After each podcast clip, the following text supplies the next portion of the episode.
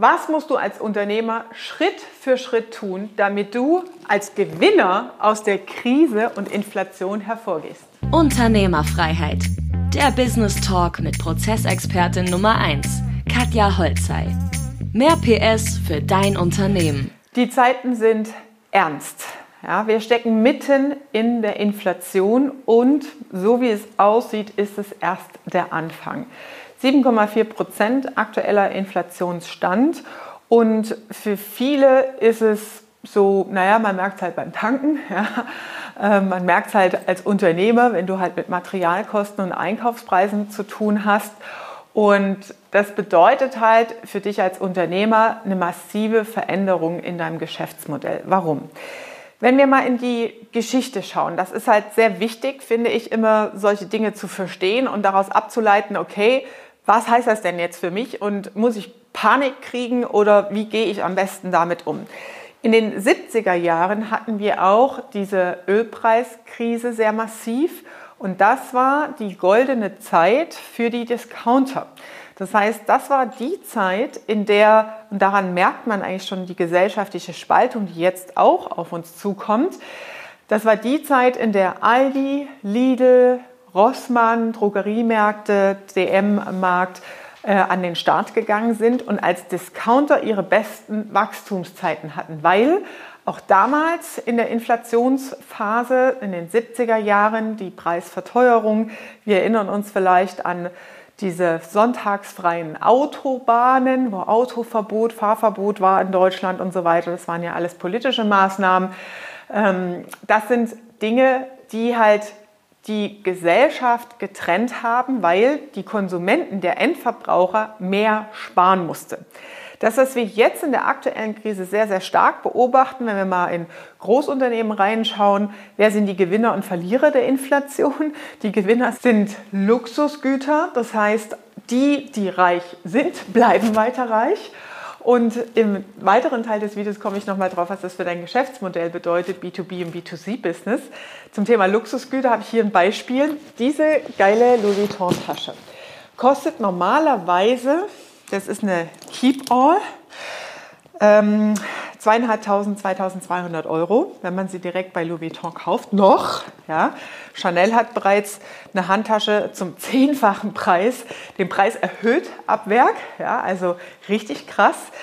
Ähm, da gibt es ja so Klassiker-Taschen, die halt immer für eine bestimmte Marke halt die Brand sind, ein Klassiker, ein Renner.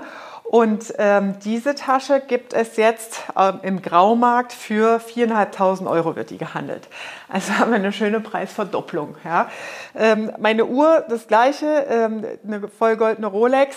Wenn ich da, ich war jetzt mal im Laden und habe eine andere angeguckt und dann sagt die gleich, ja, wo haben Sie die denn jetzt her? Ja, weil ich mich äh, auf eine Liste habe setzen lassen. Und äh, also man merkt halt, die Dinge sind ausverkauft, auch diese Keep All von Louis Vuitton die gibt es nicht mehr. Ähm, du musst dich anmelden auf Listen. Das dauert über ein Jahr Wartezeit bei Rolex. Bestimmte Modelle, die halt nicht so gefragt sind, sind jetzt natürlich auch als Investor nicht so ähm, spannend. Ne? Aber Gold an sich, Wertanlagen, Kapitalanlagen sind das, was gut funktioniert in Krisenzeiten. Das zeigt eigentlich noch deutlicher, wie schlimm es eigentlich ist, weil die, die sich damit auseinandersetzen, natürlich schon im Handeln sind. Ja, also es muss man, man muss es sich wirklich mal überlegen.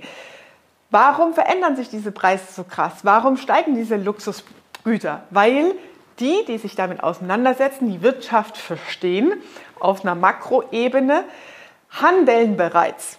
Und deswegen ist das überhaupt erst möglich. Deswegen sind die Dinge ausverkauft. Ja. Anderes Beispiel, wenn wir mal die Fahrzeugneuzulassungen angucken.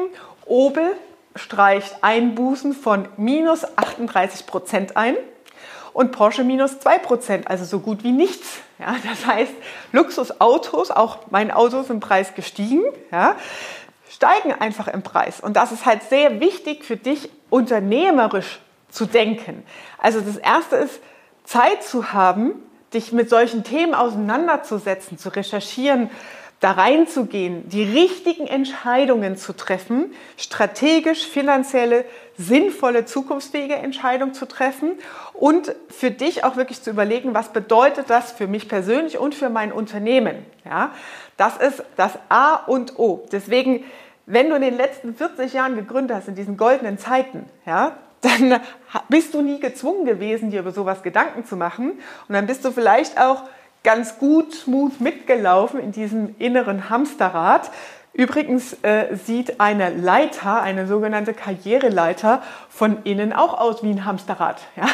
Es ist halt nur rund. Und ähm, du hast halt nie gezwungen, dich zu hinterfragen und Dinge zu verändern. Aber spätestens jetzt, ja, dadurch, dass wir den Druck am Markt merken, dass sich diese Dinge ändern, ist es zwingend notwendig, dein Geschäftsmodell zu hinterfragen. Nehmen wir mal ein Beispiel. Wenn du, ähm, was heißt das? Wenn du im B2B-Bereich und im B2C-Bereich tätig bist.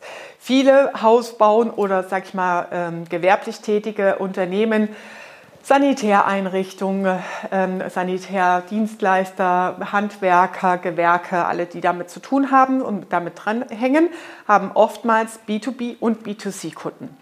Jetzt nehmen wir mal das Beispiel mit Aldi oder den Luxusgütern. Was sagt uns das? Oder auch die Abmeldung oder Fahrzeugneuzulassung bei Opel.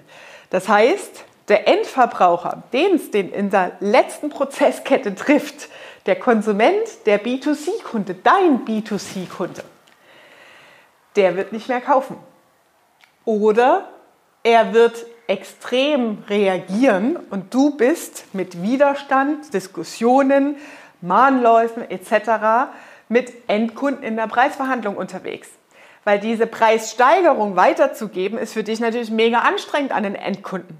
Ein Unternehmer, da ist es oft ein durchlaufender Posten. Ja? Das heißt, wenn du im B2B-Bereich unterwegs bist, ist die Akzeptanz viel höher und einfacher. Klar, da musst du auch hier und da mal verhandeln und diskutieren. Aber die Akzeptanz ist viel höher, weil es ja auch ein Unternehmer ist im B2B-Bereich und der ist ja denkt ja auch unternehmerisch und ist auch von dieser Preisveränderung direkt betroffen. Ja?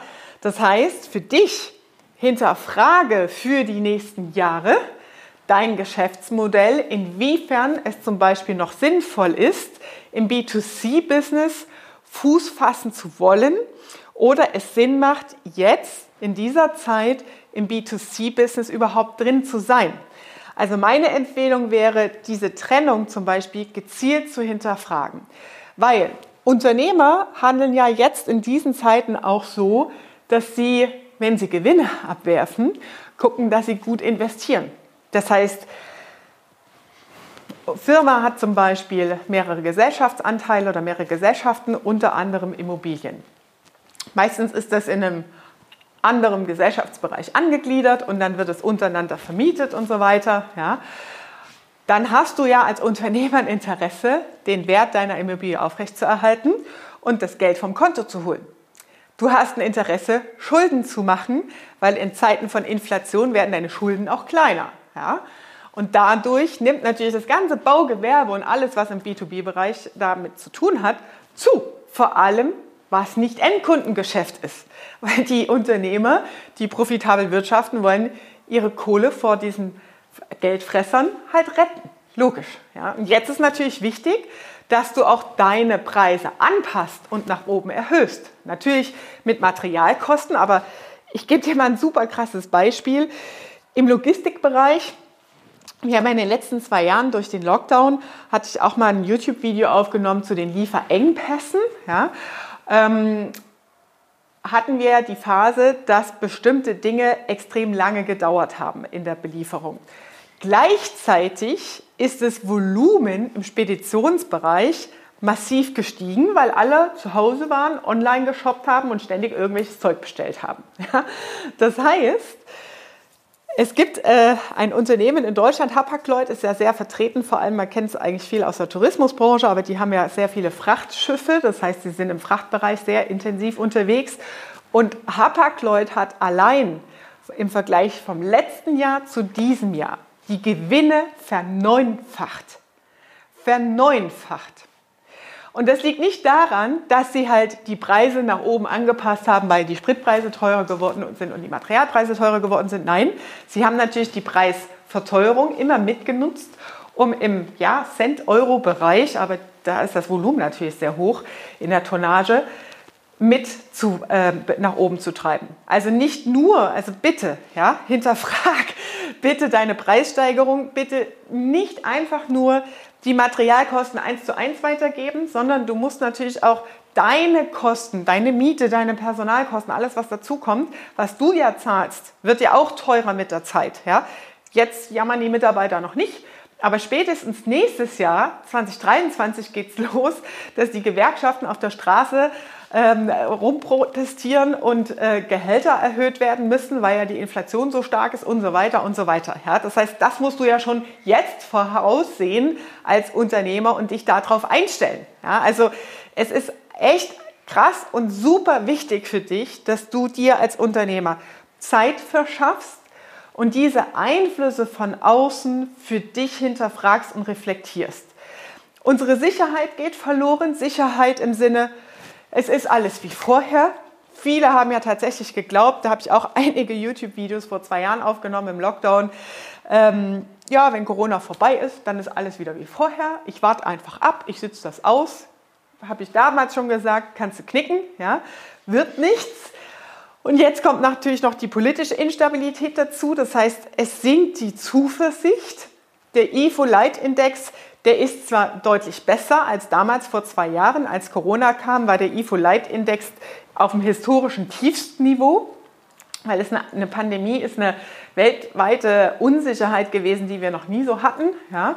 Ähm, klar, spanische Grippe und so, das gab es früher auch schon und Pest, aber wir, wir sind halt früher in, vor ein paar ähm, 100 Jahren nie so gereist wie jetzt. Ja, deswegen war das natürlich eine massive Auswirkung, die einen kurzen Schockmoment auch für Unternehmer bedeutet hat. Ja, das heißt, die Sicherheit und Zuversicht ist weg. Wir träumen von Normalität und Stabilität. Also mach dich auf was gefasst als Unternehmer. Normalität im Alltag, im Berufsalltag, Stabilität wird es in der Form, wie wir es die letzten 40 Jahre hatten, nicht mehr geben. Ja? Das heißt, du musst zwingend darüber nachdenken, wie du dein, dich um dein Vermögen kümmerst als Unternehmer, für dich natürlich privat, für dein Unternehmen selbst, wie du dich gewinnorientiert ausrichtest, wie du handelst, welche strategischen Entscheidungen du triffst, welche Investitionen du triffst, was das für dein Geschäftsmodell bedeutet, Stichwort B2B oder B2C-Kunden. Wie baust du andere Geschäftsbereiche weiter aus und fährst einen Geschäftsbereich weiter runter? Und das Krasseste ist ja dann eigentlich der Change-Prozess in deinem Unternehmen. Das ist ja der erste Prozess, der erstmal bei dir stattfinden muss, zu verstehen, Bob, ich muss eigentlich mehr in die Unternehmerrolle rein und mal meine Zeit und meinen Kopf mit anderen Dingen beschäftigen. Und das nächste ist dann, wie bringe ich das jetzt meinem Team bei? Ja, ich muss ja die ganze Mannschaft in diesen Change-Prozess mitnehmen und dann da auch wieder zu Veränderungen handeln, in der Veränderung führen. Und da kommt dann meistens, das kenne ich von meinen Kunden, das eine zum anderen, dann passt man eh die Personalstrukturen an, hinterfragt dann auch nochmal so Performance-Mitarbeiter, ob die wirklich so gut sind im eigenen Unternehmen. Das ist natürlich praktisch, dass du das in so einem Change-Prozess mit abfrühstücken kannst. Ich kann dir einfach nur sagen, aus Erfahrung meiner Kunden, ich freue mich jedes Mal über dieses Riesenlächeln und diese, das, da fließen manchmal Tränen in den Calls, die wir haben, weil diese Dankbarkeit und diese Veränderung zu spüren, dass es leichter ist danach, dass es einfacher ist, dass es einfach geil ist, mit Performance-Mitarbeitern zu arbeiten, dass du mehr Zeit für die Familie hast. Ich kriege jetzt schon wieder Gänsehaut, wenn ich dran denke. Das ist das, worum es geht am Ende. Ja, du musst erst bei dir anfangen. Was willst du eigentlich? Dann ins Handeln kommen, dein Team mitnehmen. Dafür haben wir Anleitungen und Vorlagen und helfen natürlich dabei. Und dann hast du natürlich auch die Ernte langfristig von deinem Unternehmen und deinem unternehmerischen Handeln und warum du eigentlich mal gegründet hast, zu profitieren, um wirklich auch Unternehmerfreiheit in solchen instabilen Zeiten für deine Zukunft zu sorgen und Unternehmerfreiheit erleben zu können. Das war Unternehmerfreiheit. Der Business Talk mit Prozessexpertin Nummer 1, Katja Holzhey. Du willst keine Folge mehr verpassen, um dein Unternehmen mit PS auf die Straße zu bringen? Dann abonniere jetzt den Podcast und folge Katja auf Instagram.